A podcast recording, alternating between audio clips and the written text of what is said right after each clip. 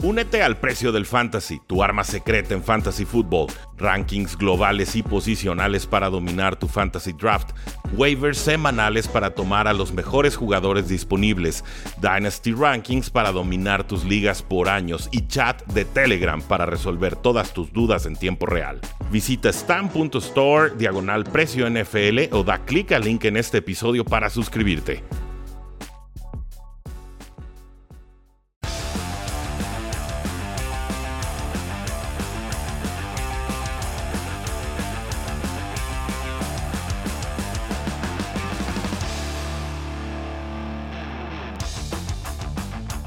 Saludos a todos, bienvenidos a un programa más de Cuarto y Gol con Carlos Rosado, donde la NFL no termina y nosotros tampoco. Yo soy Rudy Jacinto, me encuentran en Twitter como arroba NFL. Carlos, ¿cómo estás? Bien, bien, ¿cómo estás? Feliz, ¿eh? Qué, qué, buena ronda divisional. Creo que no había visto en muchos años tan pareja, ¿no? La NFL, quizá algunas sorpresas, tres equipos visitantes ganaron, eh, pero sorpresas, realmente me gustó el tema de, de lo que podemos aprender esta semana, yo creo que del tema de los coaches, ¿no? Del fútbol americano situacional, de cuándo manejar diferentes situaciones en el partido, de cuándo no dejarle tiempo a los rivales o bajarle el mayor tiempo, como el tema de los Bills de Buffalo, el patear largo y dejarle 13 segundos a Mahomes. Aunque se confiaron, tenían la mejor defensiva y de repente 13 segundos dijeron es imposible. Bueno, el otro lado está Patrick Mahomes. Entonces, tampoco es nada fácil. Entonces, interesante, ¿no? Sí, estaban exhaustos ya, pero también eso es parte de medir el momento de tu equipo, ¿no? Y hasta dónde les da la energía. Llegamos a ese juego, va a ser el cuarto que analizamos hoy. Estas son las lecciones NFL de ronda divisional con Carlos Rosado de Fox Sports MX. Carlos, vamos con Cincinnati 19, Titans 16. La ronda divisional empezó con todo en cuanto a sorpresas, porque Titans era favorito, local y venía descansado, recuperando a Derek Henry, se supone teniendo un Ryan Tannehill que tenía experiencia en esas instancias, no así un Joe Burrow que esta es su primera andada por los playoffs.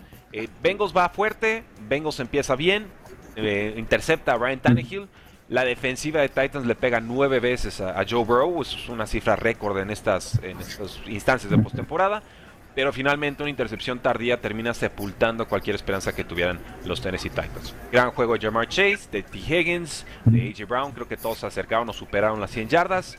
Le preguntaría ahora sí un poquito distinto. ¿Cuál es la lección o qué aprendimos de Bengals y qué aprendimos de Titans por separado? Es por separado.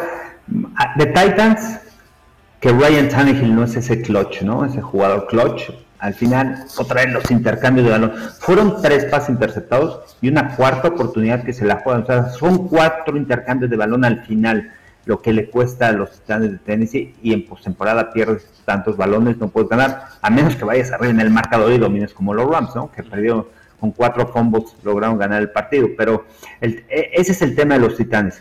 Y todos sabíamos, o sea, no era descubrir el hilo negro, es iban a correr regresaba Derrick Henry, iban a correr y era detener la carrera y obligar a que Ryan Tannehill te ganara por aire. Tuvo un buen partido también este AJ Brown. Sin embargo, esos intercambios de balón le costaron, pero la clave, los fundamentos son el tema de, correr el balón para, para el Titans. Y para Bengals, me sigue sorprendiendo esta, este cuerpo de receptores, siguen haciendo jugadas grandes, la confianza que le tiene Joe Burrow a ellos, este, a pesar de todas las capturas, no importa, no me presiono, pum, localizo a mis receptores, sé que van a ganar en el uno contra uno, sé que la línea ofensiva me va a bloquear. Y, ojo con los Bengals, ¿eh? pueden dar el campanazo de visitantes, este, pegarle a los Bengals, a los Chiefs que ya le ganaron esta temporada. Y este, y una única duda de los Bengals es el tema de cada vez que estuvieron en territorio enemigo no sacar puntos. Igual les sucedió contra los Raiders, no sacar seis, no, no, no tres. Contra los Chiefs no te puedes dar el lujo de, solamente con goles de campo poder ganar el partido porque sabemos de lo que es capaz, ¿no? Esta ofensiva. Entonces, eh, son de las lecciones que me deja que tienen que ser mucho más contundentes dentro de la yarda 30 del rival cuidado, porque este pass rush de Chiefs es muy similar al de los Titans. No es el más espectacular en cuanto a nombres, pero ha sido muy funcional esta campaña, ¿no? Chris Jones, Frank Clark, Jeremy Reed, eh, pues más o menos Bud Dupree, Harold Landry, me, va dando como en el rango, me va dando en el rango. Entonces, con Bengals aprendimos que pues lo que venga es bueno. Creo que van en clara desventaja contra Chiefs, lo platicaremos en su momento. Y de Titans, aparte de la lección de Tannehill, que ciertamente no se van a poder zafar ese contrato en los próximos uno o dos años, no de forma barata. Y creo que sobreestimaron cómo iba a regresar Derrick Henry. Creo que era más el talismán al que se estaban aferrando que realmente el jugador que necesitaba estar en el campo en ese momento. 20 acarreos, 60 y tantas yardas, si recuerdo bien, comparado a Deontay Foreman que tuvo 4 acarreos para 60 y tantas también. Entonces, pues Deontay Foreman tenía más, más juice, ¿no? Tenía más piernas frescas, venía con mejor ritmo. Creo que por ahí también, sobre todo en cuarta y corta, y sobre todo en cuartas oportunidades de, de muy lento desarrollo, ¿no? Taquean a Derrick Henry muy atrás de la línea de golpeo. Ahí creo que los Titans pecaron de, de confiados en lo que podía hacer Derrick Henry. Pero, pero bueno, por los Bengals, pues cuidado con ese ataque aéreo pero no creo que vayan a avanzar si, si vuelven a tener otra tarde de 5. imposible. Oye, eh, ahorita hablando de recordar esa cuarta oportunidad, ¿por qué no fue un coreback sneak? ¿Por qué te echas para atrás, no? Una situación de corto yardaje, ve hacia adelante con el coreback, trata de sorprender, cambiar la cadencia de la voz y, y, genera esa yarda. Ese llamado no me gustó, ¿no? Fue, creo que fue Mike Tomlin, les mandó ahí un mensajito. un mensajito, sí. de cuarta. Este y no, Ajá. qué lástima. Sí, no. Eh, nos pregunta también, eh, Alfredo Valdés nos pregunta, ¿Joe Burrow para MVP?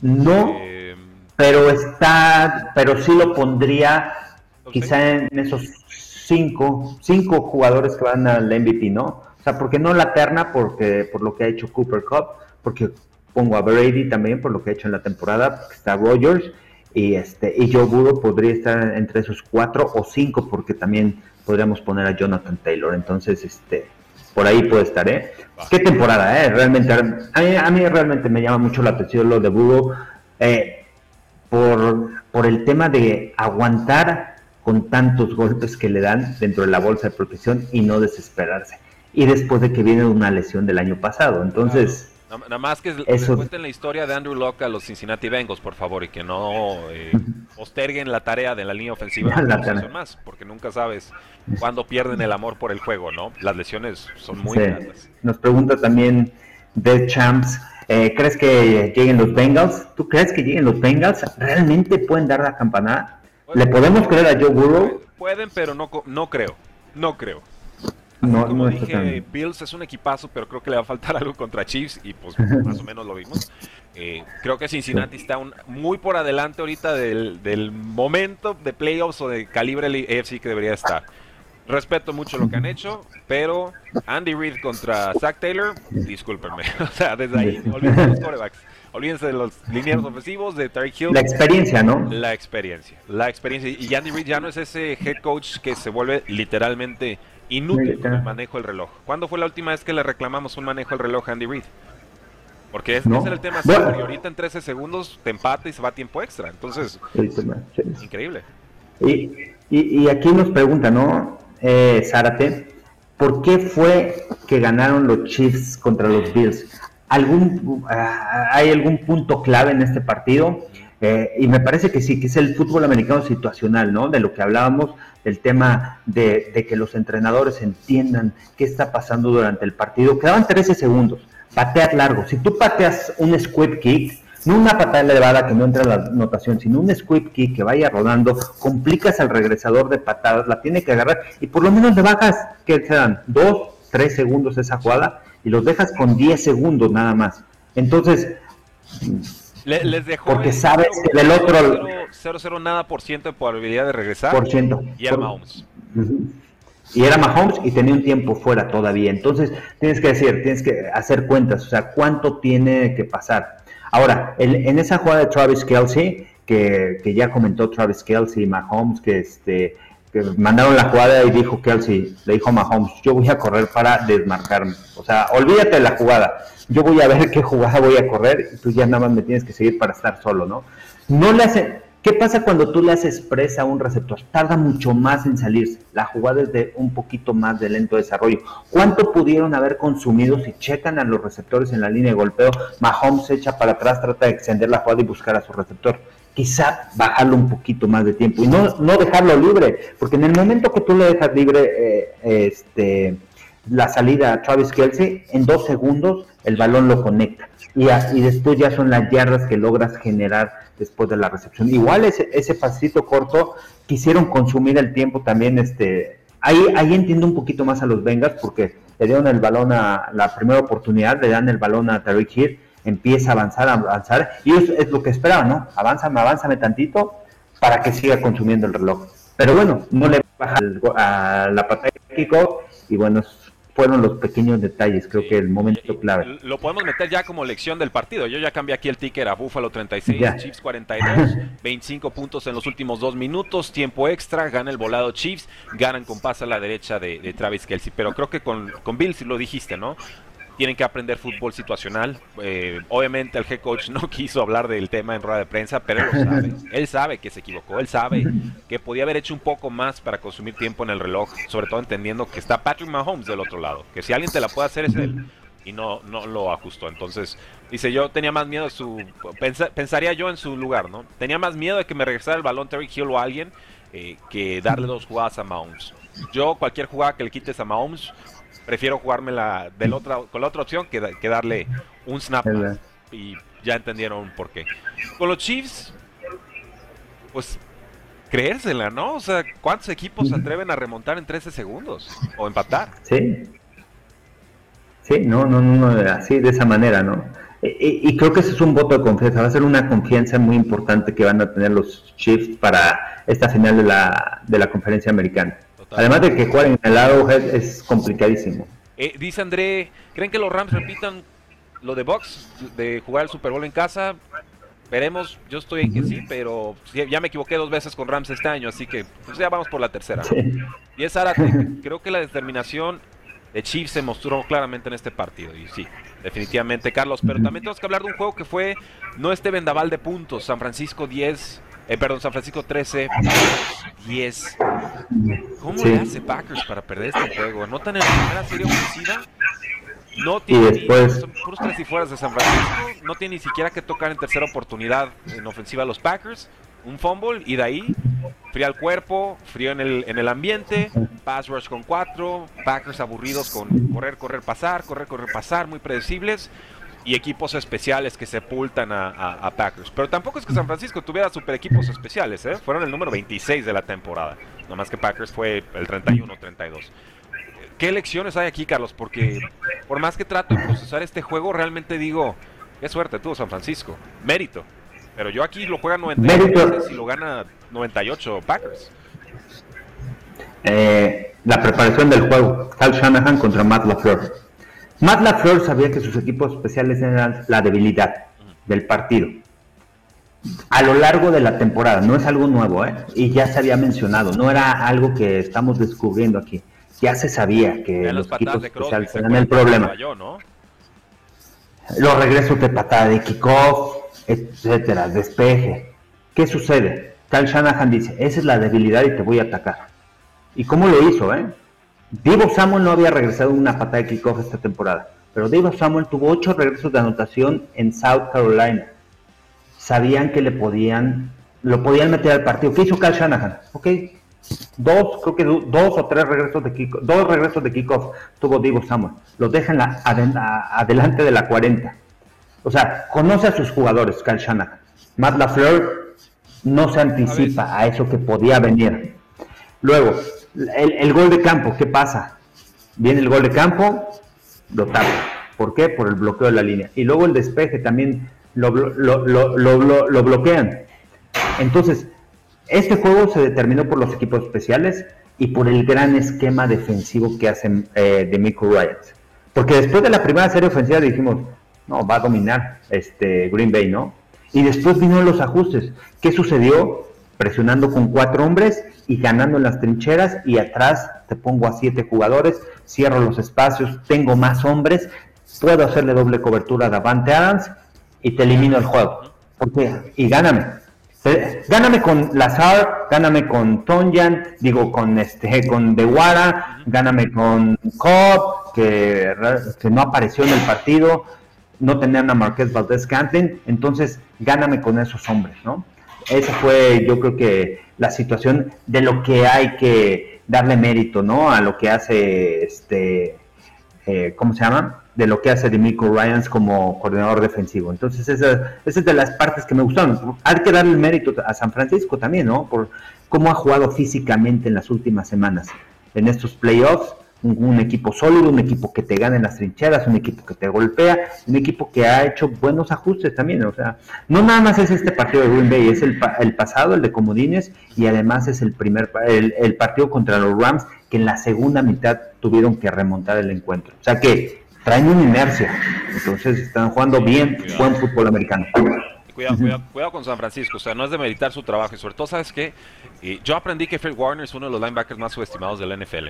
realmente lo que Fred Warner ahí en el centro y te lleva right end, te lleva receptor, te lleva running back hasta 40 yardas para atrás y lo sigue y no se le despega.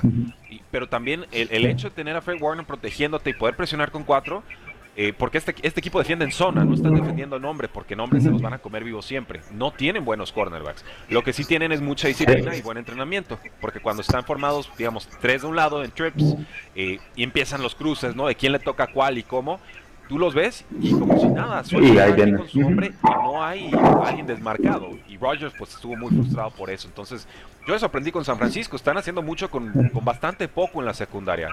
No sé si les va a alcanzar y por eso me cuesta tanto estarlos tomando en picks. Y me he equivocado tres y creo que me voy a equivocar cuatro, pero, pero dejo esa.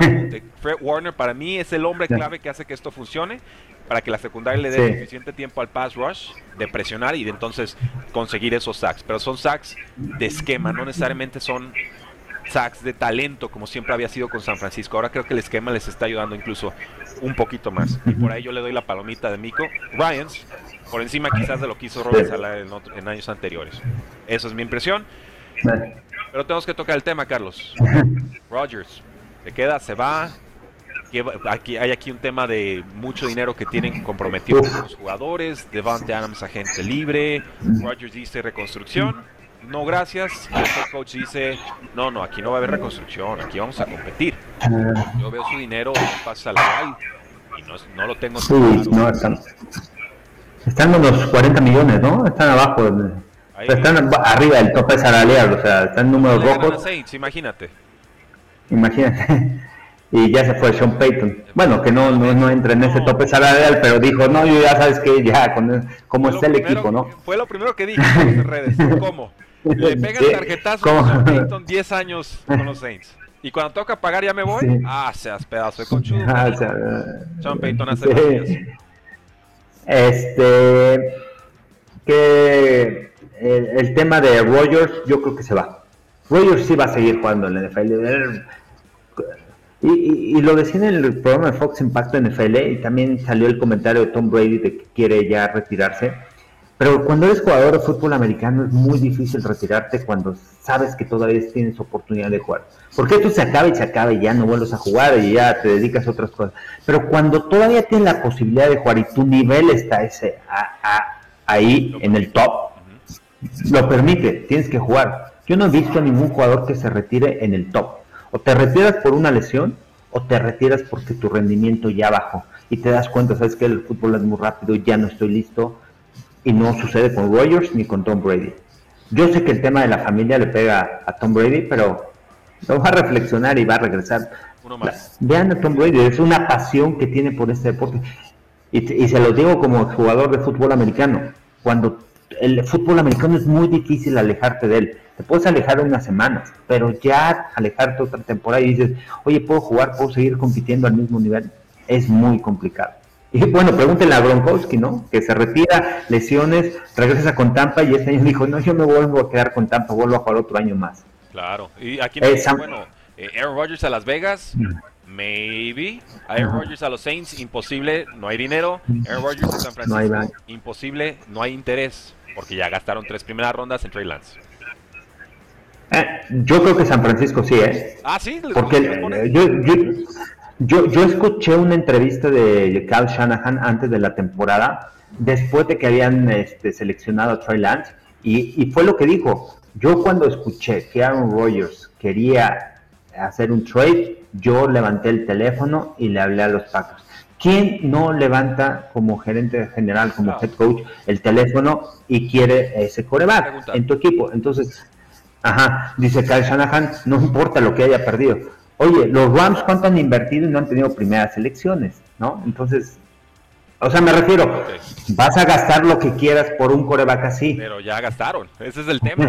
Se supone que el gasto ya lo hiciste. Digo, me queda claro que ya lo hace mil veces más contendiente con Trey Lance ahorita. Eh, ¿Cuánto tiempo vas a dejar en Trey Lance en la banca, no? Creo que, o sea, creo que aunque se vayan por Rodgers ahorita, entonces ¿para qué demonios gastaste tarto por Trey Lance? Entonces era suficiente Garoppolo y comprar un año más. No sé.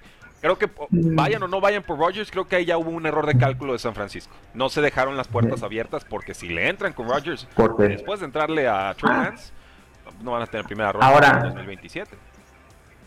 Sí, ahora Trey Lance también lo tienes atrás, de todas maneras le estás pagando como... aquí también hay que ver una cosa, ¿no? Cuando tú cambias a un jugador y pierdes una primera ronda, vas a encontrar un jugador en primera ronda que haga lo mismo que el jugador que cambiaste, me refiero. Podemos encontrar un jugador en primera ronda que te cambie el equipo como lo haría Aaron Rodgers. No. Esa es la pregunta, ¿no?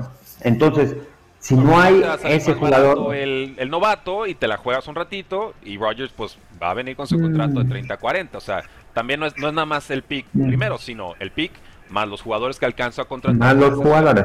Es, digo, pero estoy contigo, ¿eh? estoy contigo. Eh, Rodgers no, no hay no hay, no hay alguien así, ¿no? Aunque le queden, que serán? ¿Dos años? Bueno, eso decíamos el año pasado MVP y este año MVP. Y, ese, es, buen tema. No, yo creo que Rogers va a ser de estos que sí le entran bien a los 40. Porque él siempre ha dicho, Tom Brady es mi referencia en ese sentido del cuidado corporal. Big Ben no, porque pues Big Ben, pues él llevó distinto su carrera y no se vale. Pero no, yo creo que Rogers puede jugar a los... A lo que estamos viendo en longevidad de corebacks, sí creo que llega a los 42. A buen nivel a buen nivel, ¿no? Sí, yo también, ¿no? O sea, es, es increíble, ¿no? Hoy en día creo que Rogers está jugando al mismo nivel quizá de cuando estaba un poco más joven, ¿no? Cuando estaba en su momento elite. O sea, MVP y otra vez puede ganar el MVP, ¿no? En temporadas consecutivas. Es, es como lo de Brady también, que es, eso es increíble, ¿no? O sea, creo que jugando a, al mejor nivel el problema de Brady aquí fue, perdió armas, no perdió a Chris Godwin, que en el centro del campo es sólido, es su receptor de confianza. Quiso, quiso lanzarla a Tyler Johnson, soltando balones Johnson dos veces. La semana pasada contra los Eagles también soltó dos balones. Como coreback, pierdes la confianza en un receptor, ¿no? Entonces, este también le hicieron falta armas a Brady, que está jugando a gran nivel y que está también ahí en esos este, candidatos para el MVP. ¿Qué aprendimos, por ejemplo, con los bucaneros? Porque yo lo que aprendí es que se confió Todd Bowles al final. Unidad defensivo, manda blitz y todavía Bruce Arians nos dice, no, la jugada no funcionó porque no todos los que les pedimos blitz mandaron blitz. O sea, traducido a, lógico en NFL México, eh, íbamos a presionar con más y íbamos a tener menos jugadores atrás para defender. Eh, ¿Ese era el plan, pues, ¿Seguro? Eh, creo que pecaron de agresivo que pegaron de agresivos contra el mejor coreback en contra del disparo también, ¿no? Y contra un si tú ves los números, uno a uno te va a matar. Eh, dos series eh, las últimas dos jugadas fue el pase de Cooper Cup uno contra uno con Sean Murphy Bunting, que, que, que, se estuvo bien, ¿no? Porque lo, lo checas en la línea de golpeo, juegas uno contra uno, pero al final el talento de Cooper Cup es el que gana. Pero, en, pero en el siguiente dejas al safety atrás el safety se tiene que mantener lo más atrás posible, que no te rebase, mantener el juego adelante, permitir al disparo que llegue. Y casi le llegan, ¿eh? Casi le llega a Doma Kazoo. El problema fue también de Anton Winfield, ¿eh? También hay que, mencionar el error. Winfield tiene que estar hasta atrás, porque Doma Kazoo estuvo a punto de pegarle. Estuvo a un segundo, pero ese segundo fue lo que le permitió a Cooper Cup rebasar. Creyó que Cup iba a cortar en corto, bueno, en, el intermedio, se la tragó y Cup se fue largo y adiós. Y Cop te va a engañar con todo su arsenal de trucos, la verdad. Eh, pero, pero bueno, también que aprendimos de los Rams, porque este equipo había encontrado formas muy distintas de perder, llámense pick sixes en campo corto o zona roja propia, eh, llámense fumbles, llámense entregas de balón con San Francisco en tiempo extra, pero finalmente se sobreponen, digo, como haya sido. se sobreponen a cuatro entregas de balón, con dos de Cam Makers y, tanto más. Y a Tom Brady, ¿no? Que es el amo de las remontadas. Ya aprendimos de este equipo de Rams que, que Stafford jugó muy bien. Y que tienen que jugar los cuatro cuartos a ese nivel. Eso es lo que yo aprendí, ¿no? Y he aprendido en las últimas semanas porque me ha tocado transmitirlo desde la semana 18 a los Rams. Eh, contra 49ers dominaron la primera mitad, dominaron, 17-3 se fueron a la mitad. San Francisco salió un gol de, sacó un gol de campo al final antes de concluir la primera mitad que les ayudó para remontar en el partido. Pero la segunda mitad bajaron mucho. Obviamente San Francisco hizo ajustes, pero los Rams bajaron ese dominio que habían tenido sobre San Francisco. Eh, entonces yo creo que tienen que jugar cuatro cuartos, es lo que he aprendido en las últimas semanas. Eh, pero y, lo mismo sucedió con Bucaneros. Iban dominando el partido. Ese balón suelto al final de la primera mitad creo que les dio vida a los Bucaneros. O sea, que quedaron 23 iban y ahí pudieron irse 27-3 a la mitad. Eh, totalmente hubiera cambiado las cosas, ¿no? Y tienen que proteger el balón. Tienen que proteger. No, no puedes ganar playoffs. Esto que pasó es algo es porque dominaron el juego al principio del encuentro y los balones perdidos vinieron después pero este, necesitan proteger el balón contra San Francisco, no se pueden dar el lujo de, perder tantos balones. No, y aparte todos los juegos se terminaron definiendo en los últimos 4 o 5 segundos, se dan cuenta, fueron puras patadas para forzar tiempo extra o para liquidar los partidos. Entonces, una ronda divisional muy atípica de la que podemos extraer muchas lecciones, con sus respectivas sorpresas, por supuesto, y nos quedan tres partidos. Cincinnati Bengals visitando los Chiefs, y nos queda, por supuesto, San Francisco nuevamente visitando a Los Ángeles Rams. De ahí saldrá el Super Bowl, y estaremos aquí para narrarlo. Eh, ¿Quién para Super Bowl? Chiefs Rams para mí, pero me reservo el derecho a cambiar San Francisco por Rams. Todavía hay, tiempo en la semana. Hay tiempo. ya, ya lo dejo así. Al final es un volado, ¿eh? Realmente los dos me gustarían. Y por el otro lado veo un poquito más favorito a Chiefs. No, no digo que ya está comparado de que los Chiefs van a ganar, ¿no? Por cómo han jugado los Bengals. Y los Bengals le ganaron a los Chiefs este, en casa obviamente, pero, pero no está, pero veo un poquito más separado Chiefs. Siento que Chiefs se guardó pensando que este cruce se podía dar. Yo ya vengo sacando todos los trucos de la chistera y Chiefs se dejó remontar casi casi. Eh, no sé, creo que va a haber un ritmo muy distinto esta ocasión.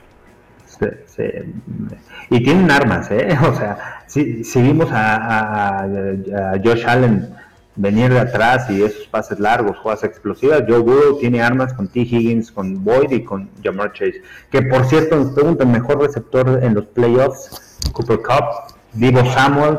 ¿Segundo mejor Divo? Es que Divo, ah, Jamar Chase, Jamar Chase, Jamar Chase. Sí, claro. Oh. Como receptor puro, Jamar Chase. Jamar Chase. Y, y, Divo es más un target receiver, un receptor que lo puedes utilizar de diferentes alineaciones, como interno, como externo, como corredor. O sea, eh, realmente es un arma a la ofensiva que te desbalancea la defensiva, porque tú cuando lo pones como corredor, obligas a la defensiva a ver cómo lo voy a defender. Voy a poner un linebacker, ok, te voy a atacar, te voy a atacar uno contra uno, corredor. Entonces, y, y, eso hace mucho San Francisco, eh, fíjense colocan a dos corredores o de repente colocan a Divo Samuel y a un corredor lo ponen como receptor. Y entonces eso y después mueven al corredor atrás de la línea ofensiva y si la defensiva, si el linebacker va con el corredor, es este, ¿cómo se llama? Cobertura personal, ¿no? Si se quedan, si hacen ajustes nada más de movimiento, rotación, es cobertura de zona. Ahora, de repente, si es personal a quién vas a mover a un níquel, entonces dejas a ellos Samuel atrás y vas contra un linebacker. Sí, entonces, son, jugadas, reglas y ajustes, ¿no? Pero ya se los... y ajustes. Ajustes envenenados, porque es cuando quieres morir, ¿no? Con el running back que va a matar a tu linebacker o con el receptor que va a exponer a tu safety, ¿no? Es, maravilloso. Shanahan se lo concedo muy bueno en las tácticas. De pronto siento que le falla la estrategia, ¿eh? De pronto se me ofusca, siento que se casa demasiado con el esquema y hay jugadores que, van quedando como de lado porque no son ese fit ideal de máxima velocidad y todo lo demás no me importa. Y estoy pensando específicamente en Trey Sermon.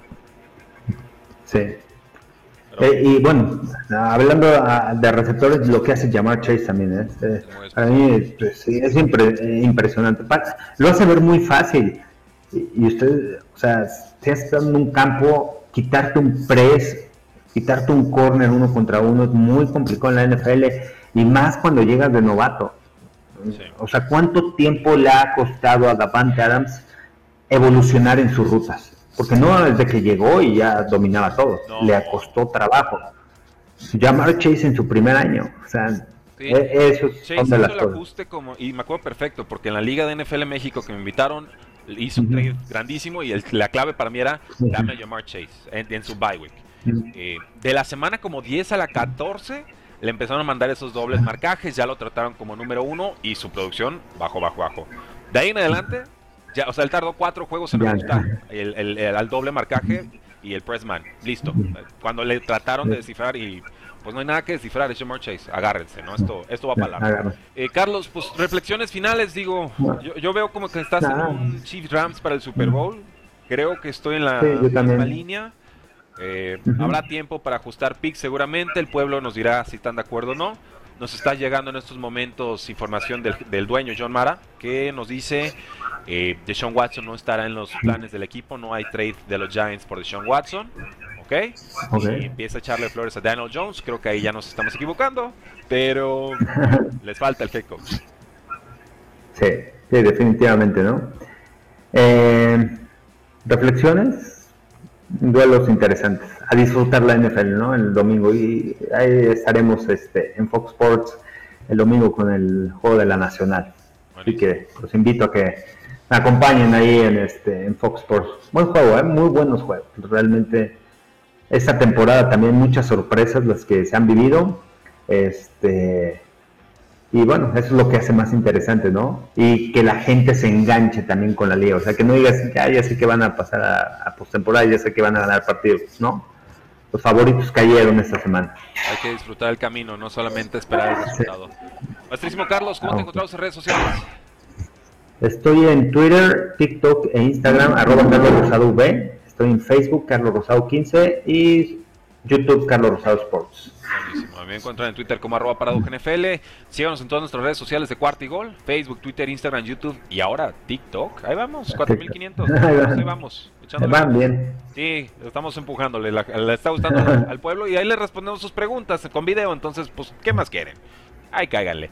Pero bueno, damas y caballeros, gracias por habernos acompañado el día de hoy. Eh, disfruten, por supuesto, las finales de conferencia. La NFL no termina y nosotros tampoco. Cuarta y Gol. Muy bien, vámonos.